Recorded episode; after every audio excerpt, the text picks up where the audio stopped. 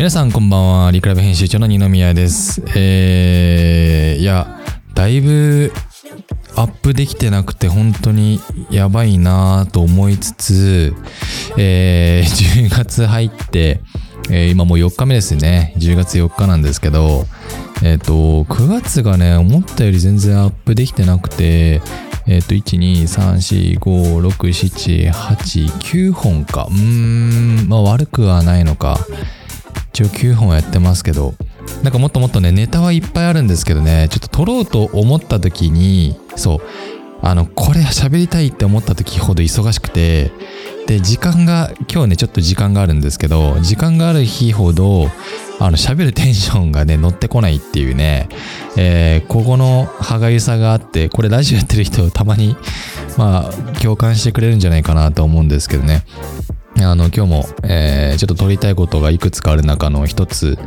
えー、やっていこうかなと思っていて、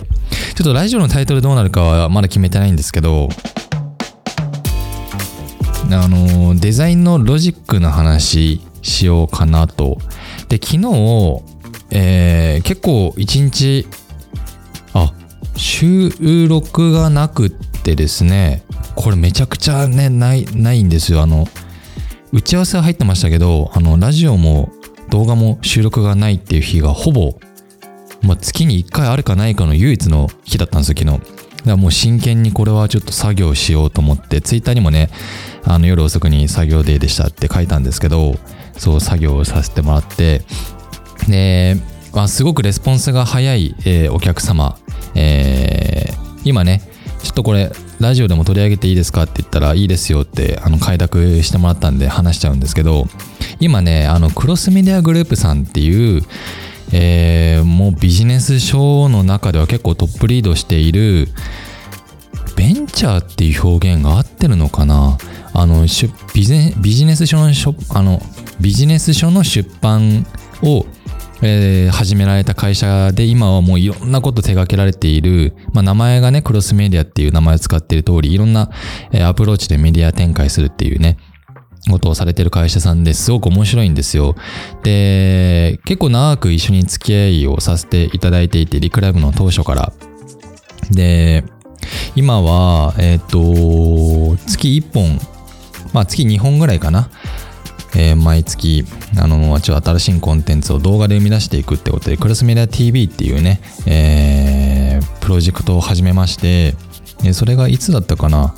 多分6月とか7月とかそういう感じで、その前からね、ちょっとずつこう前、前座となるいろんな企画をやってたんですけれども、今そうやって動いていて、その僕、プロデューサーとして、クロスメディア TV の、えー、これは任命いただいたんですよね。えー、今ちょっと半笑いになったのは、僕が大丈夫、僕がこれ言っていいのかなっていう、えー、不安と、これなんか、自慢してるように聞こえないかなっていう半笑いだったんですけど、えー、クロスメア TV のプロデューサーになっていただけないかと、まあちょっと名刺を持ってるわけではないんですけど、まあそういう形でやらせていただいている中で、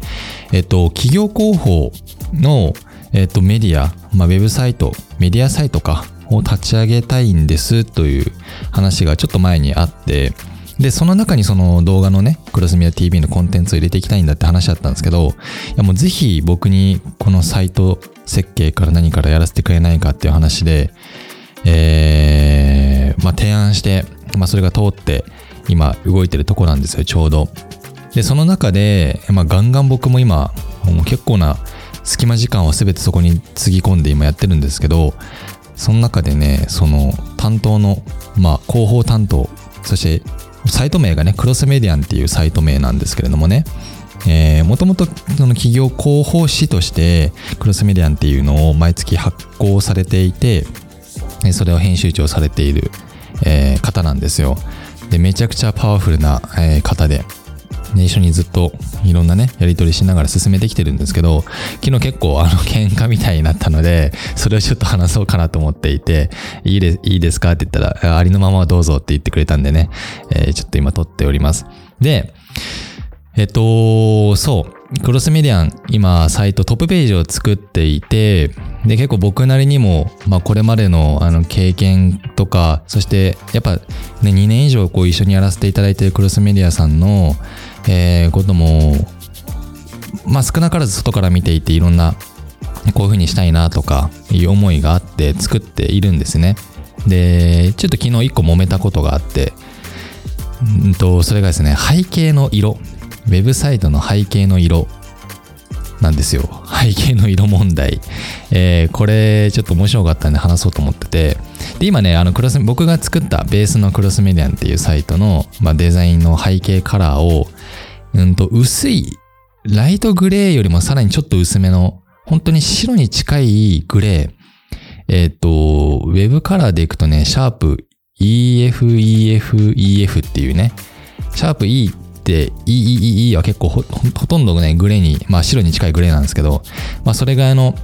あの、背景色を選択していて、で、まあ理由がいろいろあるんですよ。なんですけど、浜中さんに言われたのは、背景色、これ真っ白にしてもらえませんか？と。で、すぐはいとは僕は言わなくて、なんでですか？と聞いたんですけど、えっとね、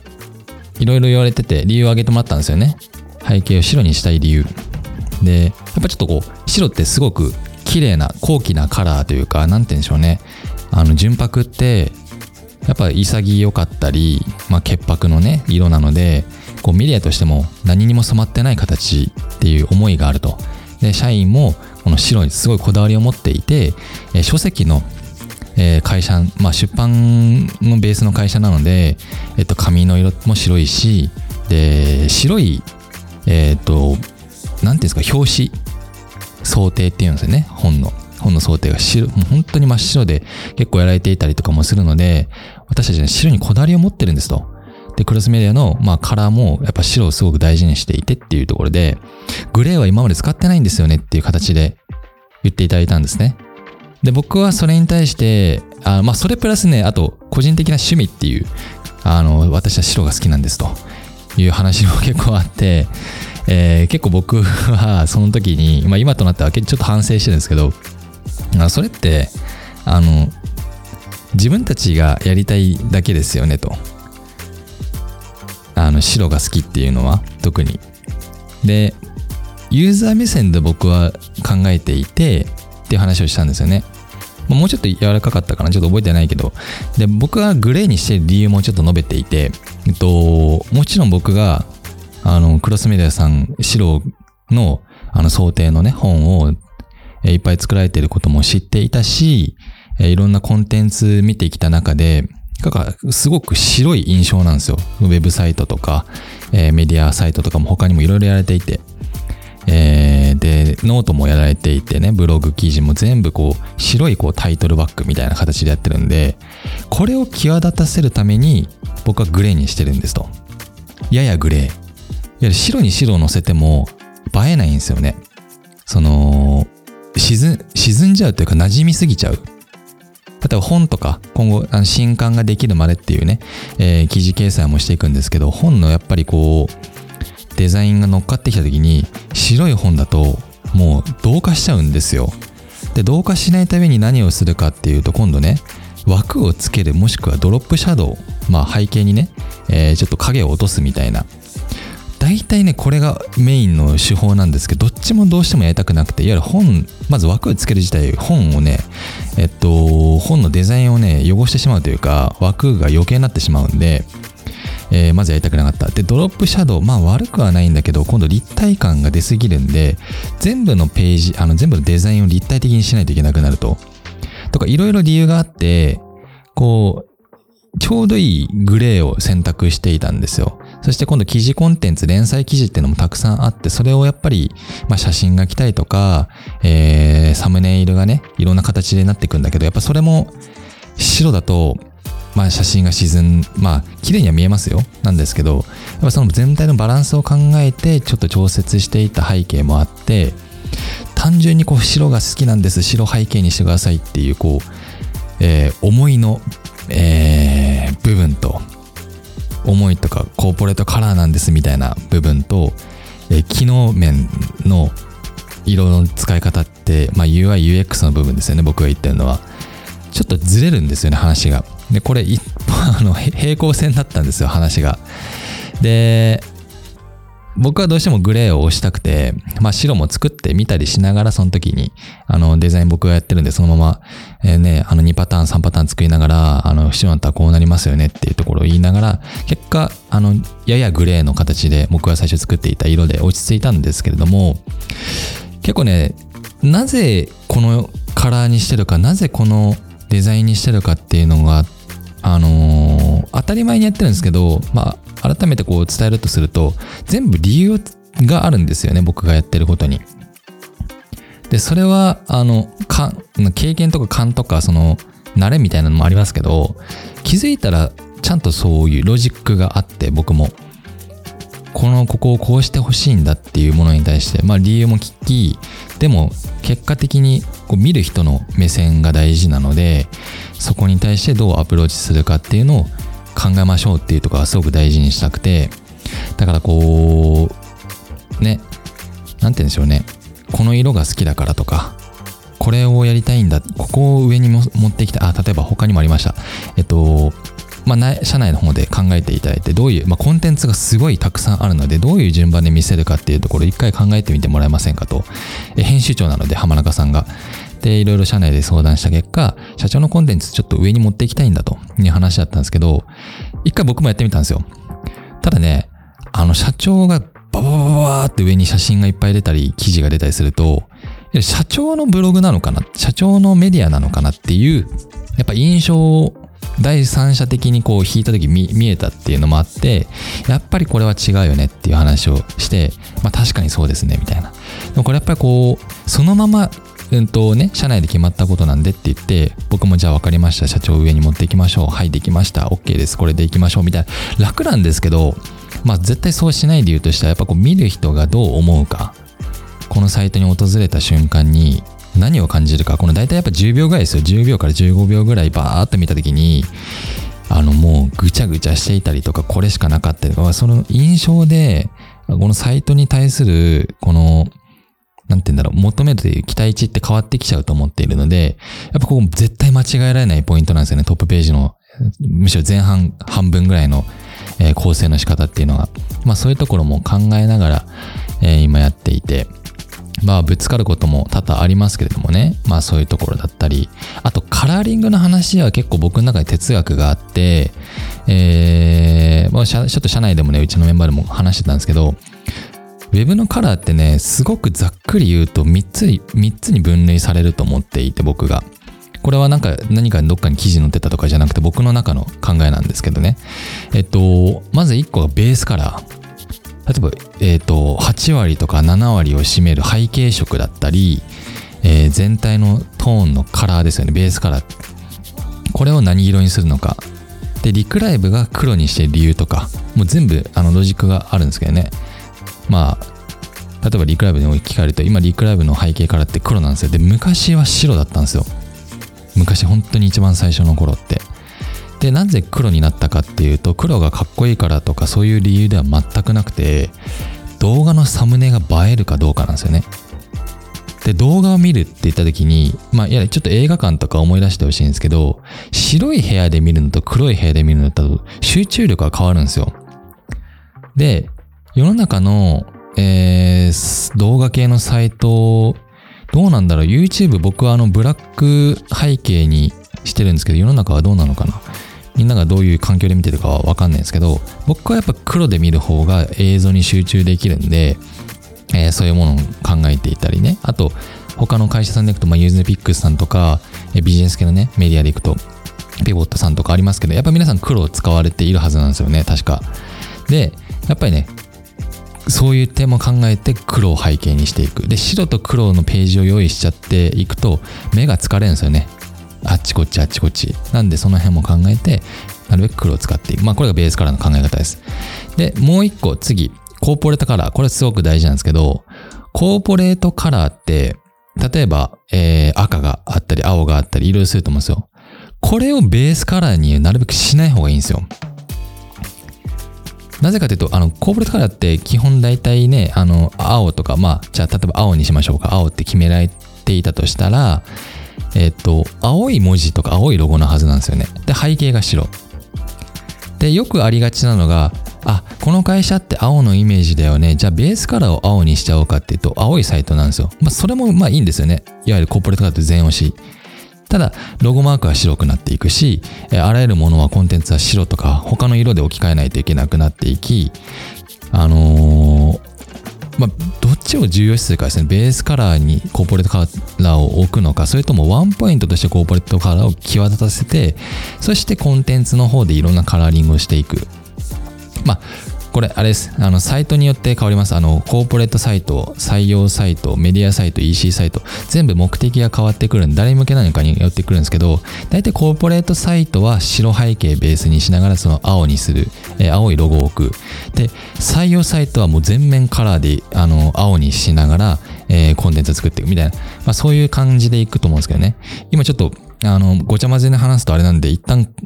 えー、公式ホームページの話でいくと、なるべくやっぱりこうワンポイントにした方がいいよねっていう。で、次の話に、三つ目のカラーの話につながっていくんですけど、三つ目大事なのはコンバージョンカラーなんですよね。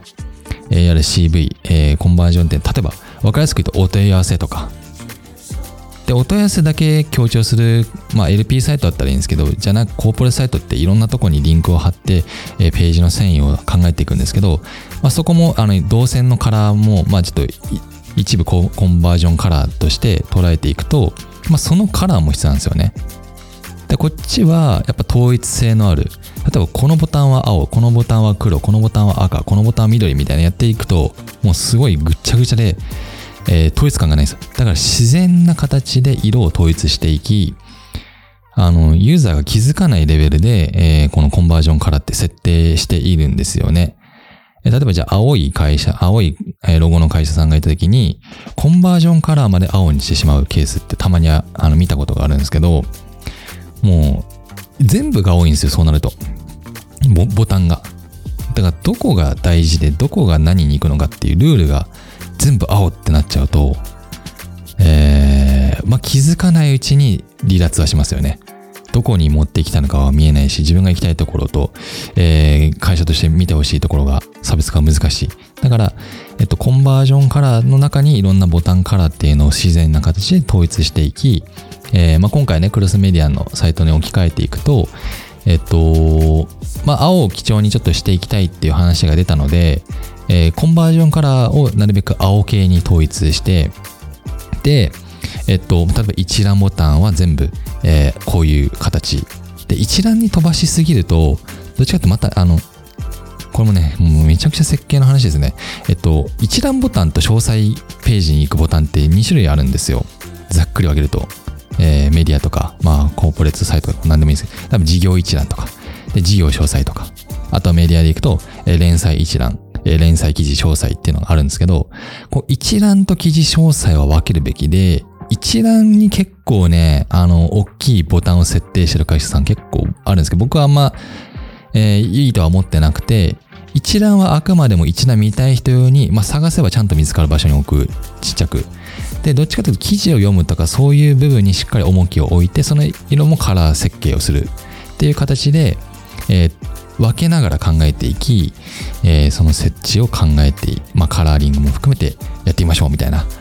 ことをまあ、合わせながらやってるわけですよ。でまあ、こういうルールが例えばデザイン中デザイナーとかねウェブデザイナーウェブディレクターの方がしっかり考えていればいるほどそこに口出しをすると結構大変なことになるんですよね。好みの問題で言うと。ここのカラー青じゃなくて赤にできませんか？とか。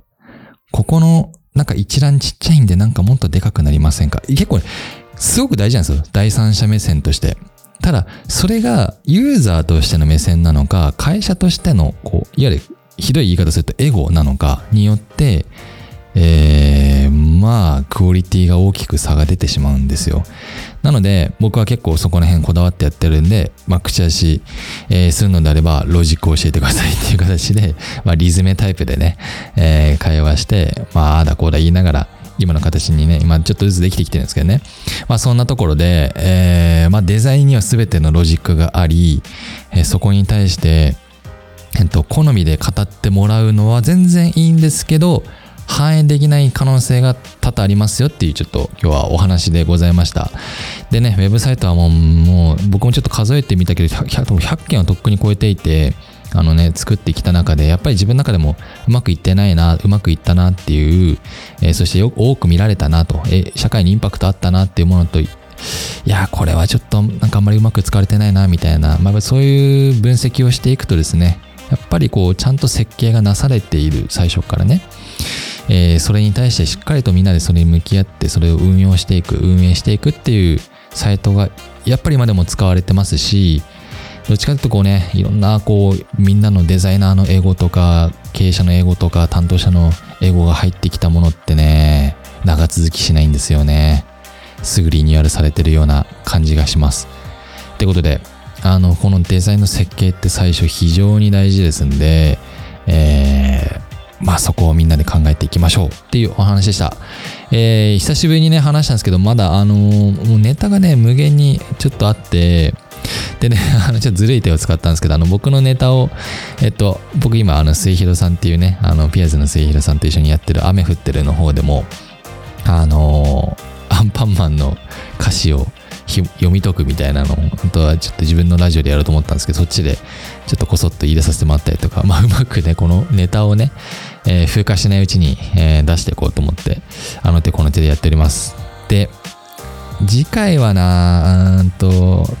ちょっとラジオの不安っていうね、えーちょっとテーマでお話ししようかななんて考えてますんで、えー次回もお楽しみにしていただければと思います。今日は聞いてくださってありがとうございました。それではおやすみなさい。